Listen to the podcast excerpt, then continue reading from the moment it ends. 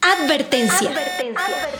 Este es un podcast incómodo que te enfrentará a cosas de las que nadie habla, pero te permitirá reconectarte y reconciliarte con quien realmente eres como mujer y en consecuencia con tu dinero.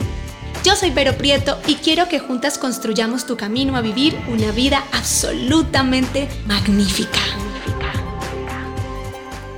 Hola, hola a todas, muy bienvenidas a este primer episodio de Magnífica Podcast. No sé si alcanzan a sentir en mi voz, pero la emoción tan enorme que tengo en este instante de que este primer episodio esté por fin, por fin eh, al aire, que puedan escucharlo.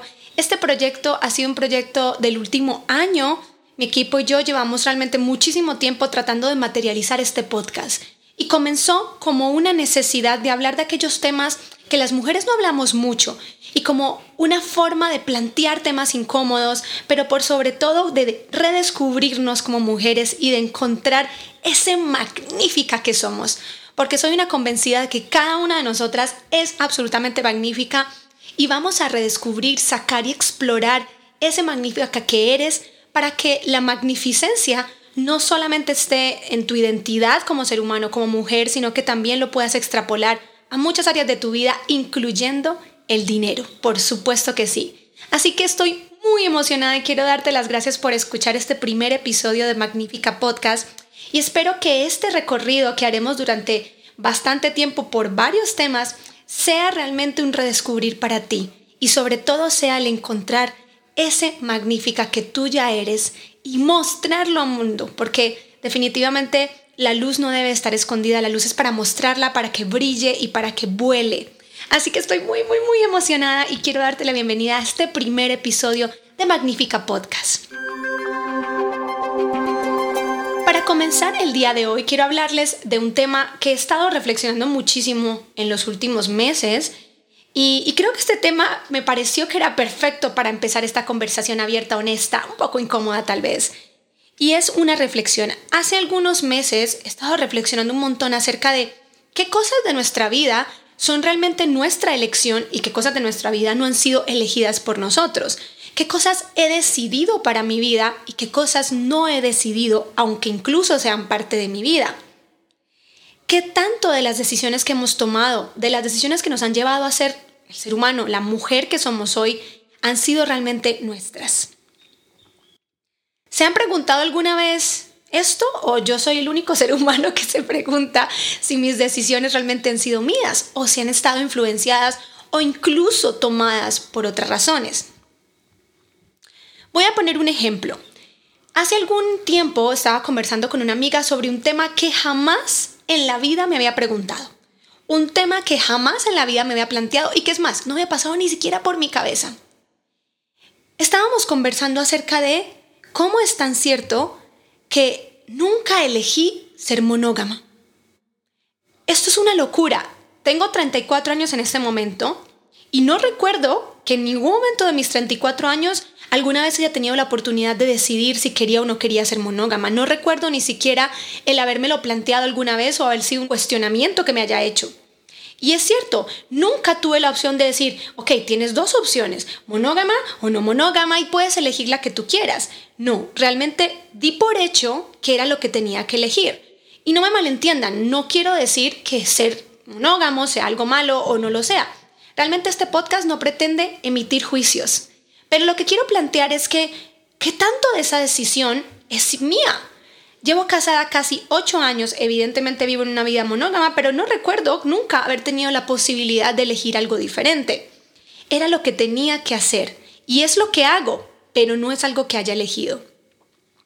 Esta reflexión me llevó a preguntarme qué otras cosas de mi vida no he elegido y cuánto ¿Cuántas de las cosas que soy o que hago el día de hoy son simplemente el dar por hecho desde que era niña que lo tenía que hacer? Porque jamás lo he cuestionado. Y si hay tantas cosas que nunca pude cuestionar y que ni siquiera en mi vida consideré, ¿qué pasa con los sueños, por ejemplo? ¿Eso también está condicionado por lo que se me permitió soñar? ¡Wow! Absolutamente una pregunta que definitivamente me llevó a hacer todo este tema de plantearme qué tanto de mi vida ha sido mi decisión y qué tanto no ha sido mi decisión. Cuando converso con las chicas de mi comunidad, que por cierto, si estás escuchando este podcast y no eres parte de mi comunidad, definitivamente debes de hacerlo a través de mis redes sociales. Cuando converso con ellas, una gran mayoría me dice que jamás se planteó invertir en la bolsa de Nueva York o elegir ser inversionista como profesión principal. Muchas incluso me dicen que ni siquiera sabían que eso podía ser o que simplemente pensaban que era para otro tipo de gente. Estamos condicionadas para soñar dentro de lo permitido, dentro de lo que se permite soñar.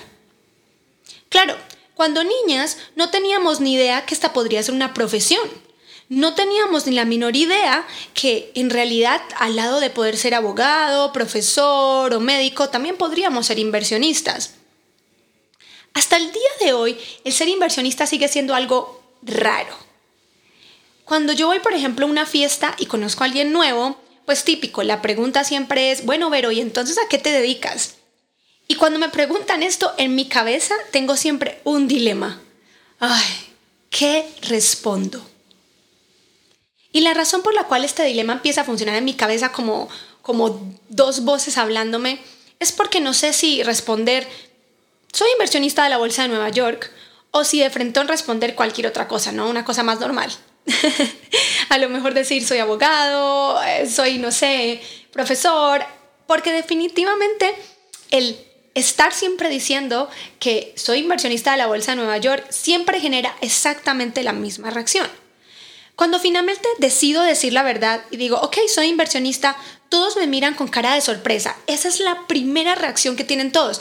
Ah, es una cosa que nadie esperó que yo fuera a decir y están súper sorprendidos. Pero la verdad es que yo siempre me pregunto que si la sorpresa es porque les digo que soy inversionista de la bolsa o si les digo que soy, si es porque soy una mujer inversionista. Y es verdad, es cierto. Ser mujer en este mundo es algo muy particular, por ponerlo en alguna palabra. Definitivamente es mucho menos común encontrar a mujeres inversionistas que a hombres inversionistas. Y se vuelve una cosa cada vez más rara encontrarte con alguien que te diga, Sí, soy inversionista. Primero, porque además la idea concebida generalizada sobre las inversiones es que son hombres. Y en esto creo que las películas han ayudado muchísimo a crear este rol establecido de cómo tiene que ser un inversionista. Entonces todo el mundo tiene esta idea y esta imagen que representa qué es un inversionista. Y definitivamente una mujer no está en esa imagen. Y luego, claro, las personas entonces me miran y aquí viene siempre la radiografía, ¿no? De mirar arriba abajo y decir, ajá, lo que ella dice no se condice con la imagen que tengo de un inversionista. Y la verdad siempre me he preguntado cómo se supone que debería de verse un inversionista, pues evidentemente claramente no soy hombre, así que descartaremos esa parte, pero ¿qué otras cosas de mi forma de vestir, de peinarme, de maquillarme o de moverme en realidad me condicionan a que no puedo verme como un inversionista? Segundo, porque digamos la verdad, Aún estamos profundamente condicionadas socialmente a un rol establecido. La mujer durante muchos, muchos años se le ha entregado un rol y cada cosa que se sale de ese rol que todo el mundo espera que una mujer sea es raro. Durante muchísimos años, por ejemplo, muchas personas han supuesto cada vez que me conocen que soy un tipo de persona porque asumen a través de la forma en la que me visto o en la forma en la que hablo que tengo que ser de una etiqueta y no puedo ser de ambas, ¿no?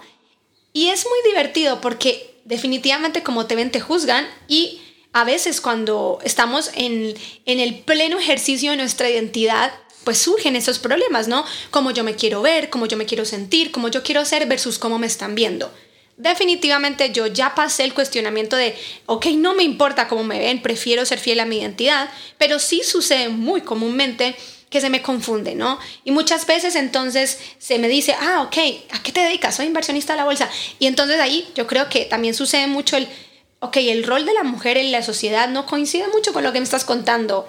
No coincide mucho eh, lo que se supone que debías de ser, hacer, vestirte a la edad que tienes o etcétera. Y siempre me he cuestionado y he de frentón dicho que me parece profundamente injusto que una mujer no pueda hacer varias cosas. ¿Por qué no puedo ser inteligente y bonita? ¿Que acaso para poder ser inteligente tengo que ser un monstruo? ¿O para ser realmente bonita entonces tengo que ser una bruta? nunca he entendido por qué esas dos cosas están asociadas de forma como contradictoria. Y eso es lo que pasa, y eso es mucho porque el rol de la mujer en la sociedad, en las distintas facetas de su vida, sí está muy establecido. Y es la razón por la cual muchas veces un hombre y una mujer en la misma posición de poder, actuando de la misma manera, tienen dos juzgamientos completamente distintos. Hoy por hoy una mujer que es CEO de una empresa, una mujer que es muy importante, a veces incluso tildada como fría, cuando si tenemos un CEO hombre que hace exactamente lo mismo, entonces se le considera una persona de carácter.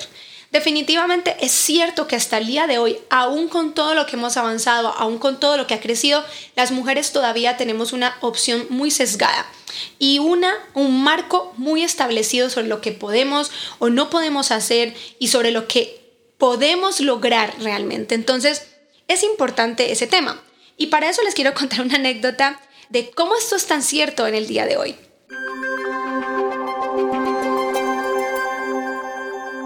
Hace muchísimos años atrás, cuando yo conocí las inversiones, era aún menor de edad. O sea, yo conocí las inversiones de muy, muy joven. Y cuando conocí las inversiones, empecé a trabajar con una empresa que hacía inversiones para minería y enseñaba a las personas de la minería a invertir. Cuando empecé a trabajar con ellos, mm, empecé en un puesto de community manager y fui avanzando hasta, hasta ser un business manager. Pero probablemente era la business manager más joven que se podrían haber encontrado. Y bueno, un día me mandan a una de las mineras a hacer una charla y cuando estoy allá, el dueño de la compañía que me acompaña me dice, tenemos un problema. Y yo le pregunto, ¿qué pasó? Y me dice, es que tú te ves demasiado joven, demasiado joven para estar aquí. Y yo me le quedé mirando y, pensé, bueno, pero ¿qué puedo hacer? O sea, soy joven, no puedo cambiar eso, yo tengo poca edad, tú lo sabías, pero ¿qué importa, no? O sea, nunca pensé que incluso ser joven iba a condicionar mis capacidades, porque de alguna manera lo que él estaba queriendo decir es que los demás me iban a ver muy joven, entonces iba a tener poca credibilidad. Y entonces ya no iba a tener el mismo nivel de poder o el mismo nivel de credibilidad que hubiera tenido si hubiera tenido 30 años más. Pero ¿qué podía hacer? Y una de las cosas que, que me planteó, para que vean cómo el mundo funciona, es que tal vez podía maquillarme un poco más y usar cierto tipo de ropa yo me quedé en shock. Y dije, pero, o sea, me tengo que disfrazar para poder estar al alcance o al nivel o para que la gente me mire y piense si es inteligente o si tiene las habilidades, las capacidades. Y esto realmente sucede. Y sucede mucho más de lo que uno quisiera. Yo creo que el poder de la libertad es ser tú. Creo que esa es la definición más hermosa, más poderosa y más real de lo que la libertad significa. Ser libre es poder ser yo como yo soy. Es poder vivir mi identidad así, tal y como es. Esa es la verdadera libertad. Algo tan simple como ser libre y fiel a tu identidad. Pero en el mundo en el que vivimos, parece que el ser yo es un problema. Porque ser yo no encaja en lo que por siglos me han dicho que debo ser. Porque ser yo es magnífico, absolutamente magnífico. Y es lo que en realidad tengo que ser, lo que yo quiera. Y por eso elegí ese tema para comenzar este podcast, porque definitivamente creo que es imposible poder alcanzar el nivel de magnífica que ya tienes, que más bien ni siquiera es alcanzarlo, es sacarlo a la luz sin primero aceptar tu identidad, sin primero decir que en realidad tú naciste magnífica que en realidad eres magnífica y que en realidad es completamente no solo suficiente, sino perfecto en sí mismo el que tú eres, quien tú eres todos los días. Y esa es la verdadera libertad, chicas. Cuando tengo la libertad de vivir la vida siendo yo, entonces he alcanzado verdaderamente un punto de libertad. Y no importa si alrededor esa libertad es coartada por un montón de cosas, el realmente poder hacer uso de esa libertad es lo que me llena de absoluta alegría todos los días, el que yo soy yo, sin disfraces. Entrar a este concepto lo cambia absolutamente todo. Darte permiso para ser tú. Porque en el mundo sí puedo ser inversionista y puedo vestirme con tenis y mostrar el ombligo, porque en mi mundo no hay reglas. En ese mundo entonces soy abundante, Sí, porque en realidad tu relación con el dinero depende no de lo que ganes, ojo, depende de cómo lo lleves y el cómo lo lleves también depende de quién tú eres. ¡Wow! Es un concepto completamente diferente de lo que conocemos de abundancia. Imagínense que hace varios años atrás tuve una conversación con uno de mis tíos que me dejó absolutamente sorprendida y aquí es justamente la muestra de cómo nuestra relación con el dinero está tan, tan, tan sesgada por quién soy yo y mi propio eh, guion y mi propia historia, lo que he vivido, cómo nací, mi niñez, etc. Estábamos conversando con mi tío y él va y me dice una frase que quedó plasmada en mi corazón y que recuerdo profundamente que al escucharla lo primero que sentí fue tristeza. Mi tío me dice que su auto BMW representaba profundamente lo que él era. Y que si el auto BMW no estaba, él sentía que definitivamente algo de él tampoco y que había perdido valor, el quien él era. ¡Wow! En el minuto que escucho esta frase, me quedo de una pieza y digo, no puede ser. O sea, quien yo soy está absolutamente eh, marcado por el auto que tengo para él. ¿no? Y ahí te das cuenta que tu relación con el dinero tiene mucha forma y tiene mucho que ver con la forma en la que tú eres, la forma en la que tú sientes, la historia que tú has vivido, las cosas que te han marcado. Y por supuesto, tu libertad está completamente ligada con ese ser que tú eres. Y esta es la razón por la cual siempre he pensado que el dinero está tan relacionado con tus emociones, a tu aceptación y a tu propio camino personal, el que quiera que sea que hayas vivido, que estés viviendo. Todo lo que tú sientas respecto a tu dinero está completamente eh, marcado por esos factores, tus emociones, por tu historia, por quien tú eres, por tu aceptación a quien tú eres. No se puede ser abundante y sentirse atado. No podemos ser abundantes y estar atadas porque lograr el éxito va a suponer que tendrás que romper lo que te dijeron que soñaras para soñar lo que tú quieras. Y es la razón por la cual el éxito no es fácil, porque muy fácil suena o muy simple suena, pero en realidad esto de romper las reglas de lo que me dijeron, de lo que dice Pepita, Juanita, mis padres, mi marido eh, y todas las personas alrededor no es fácil. Durante muchos años hemos vivido así, hemos vivido entendiendo que tenemos que ser A y aunque sintamos que nuestro camino es B, entonces seguimos siendo A porque vivimos en pro y en círculo en el que todo el tiempo pensamos que necesitamos validarnos frente a los demás y necesitamos de alguna manera cumplir con esos estándares. Pero hay que entender que para tener resultados diferentes definitivamente hay que hacer cosas diferentes y eso ya te saca de la regla. Mejor dicho, es imposible pensar que vas a tener una vida financiera exitosa, un éxito en general o una vida en la que te sientas plena de quien eres viviendo de la forma que te han dicho. Porque nunca vas a encontrar una manera de salir de la zona de confort. De alguna manera esa es la zona de confort. La zona de confort es lo que me dijeron que tengo que hacer. Es justamente no tener la valentía para decir yo quiero ser A y seguir siendo B. Y eso definitivamente cambia todo. Así que si queremos tener resultados diferentes, tenemos que hacer cosas diferentes y eso me obliga a que tengo que quebrar la regla. Yo debía de ser otra cosa, pero elegí ser inversionista y fue mi elección y el comienzo a elegir de todos los años de mi vida. Todos los años de mi vida, en los últimos 13 años, he elegido volver a ser inversionista. Y eso es ser magnífica porque eso es lo que tú eres, con lo que naciste y es la esencia de tu ser. Ser tú es más que suficiente. ¡Ey! Está bien ser tú, porque tú eres bello. Ok, ¿qué piensan chicas?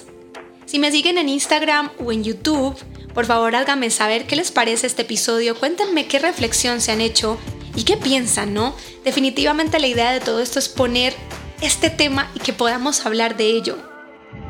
¿Qué piensan? Déjenme sus comentarios en mi Instagram, en mi YouTube y con mucha emoción las leeré y seguiré teniendo esta conversación con ustedes. Mi nombre es Vero Prieto, soy mujer, soy inversionista y uso jeans con tenis y muestro el ombligo y nos vemos en el próximo episodio.